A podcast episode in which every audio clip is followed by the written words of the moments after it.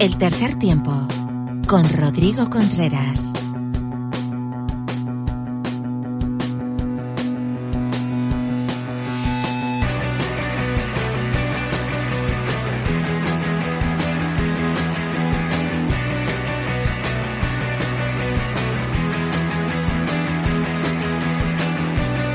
Bueno, pues si la semana pasada en este contenido extra, en este contenido especial, equipos mundialistas, desarrollábamos Tonga, el decimoquinto clasificado del ranking World Rugby, hoy nos toca entrar en el décimo cuarto. Ellos son Fiji, cerquita de los tonganos, y con nosotros tenemos a Lulo Fuentes. Lulo, ¿qué tal? ¿Cómo estás? Pues muy bien, estoy contento de andar por la Polinesia, como tú dices, nos quedamos cerca de Tonga. Sí, parece, parece un viaje, ¿no? Que hemos hecho y vamos de isla en isla, nos ¿no? quedamos cerca. Esta es buena zona. Esta es buena zona para tomar el sol. Sí, sí, sí. Vamos con Fiji hoy entonces, ¿no? Sí, los Flying Fijians, los fijianos voladores, es un, un equipo tremendo en lo físico, muy rápidos, muy grandes, muy fuertes, como todo el mundo sabe.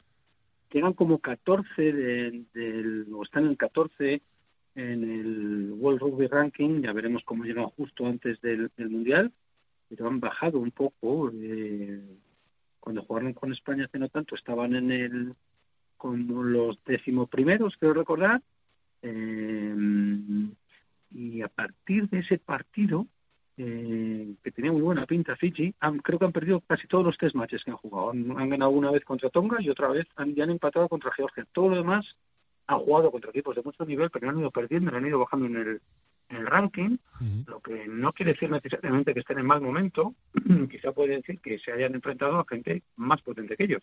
Pero es verdad que llegan en el puesto 14 o están en el puesto 14 ahora y normalmente hemos visto a los fijianos en los últimos años mejor. En 2018 llegaron a estar octavos del ranking mundial, que es una cosa muy Qué fuerte. sí. potente y bastante única. Eh, y es que hablamos de un otro clásico eh, del rugby, muy fijo en los mundiales, ha participado en todos el del 95, para el que no se clasificó. Por supuesto, una potencia en Seven, con dos mundiales, dos Juegos Olímpicos, y un equipo que se caracter- caracteriza por eso, por esa facilidad del juego a la mano y la velocidad de sus, de sus jugadores. ¿no? Así que un equipo curioso, un clásico de los mundiales ya desde el 87, en el que además se produce una efeméride y una curiosidad. Ese año participa en el mundial a pesar de las turbulencias que hay en, en la política fijiana, porque no tienen, no es que tengan un golpe de estado, es que tienen dos golpes de estado ese año en las islas y aún así eh, juegan el mundial y pasan el grupo después de ganar a la Argentina de Hugo Porta, que se dice pronto. Cayeron luego en cuartos ante Francia, que fue finalista, pero ya desde el principio, desde el 87, no hubo ni golpe de Estado capaz de parar a los Flying Pigeons cuando se trataba de jugar al rugby a nivel internacional. En 2007 también pasan a cuartos de final, ¿no? Sí, sí, ganan a Japón y sobre todo ganan a Gales, que es una de esas, de esas eh, derrotas que los galeses recuerdan especialmente, eh, casi un escándalo en el país de en país de Gales.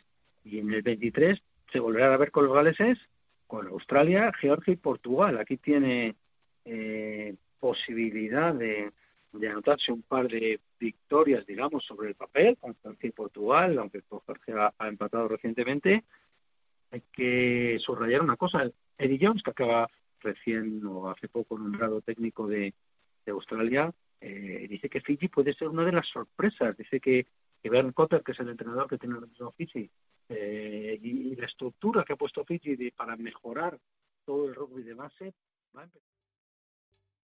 ¿Te está gustando este episodio? Hazte fan desde el botón Apoyar del podcast de Nivos. Elige tu aportación y podrás escuchar este y el resto de sus episodios extra. Además, ayudarás a su productor a seguir creando contenido con la misma pasión y dedicación.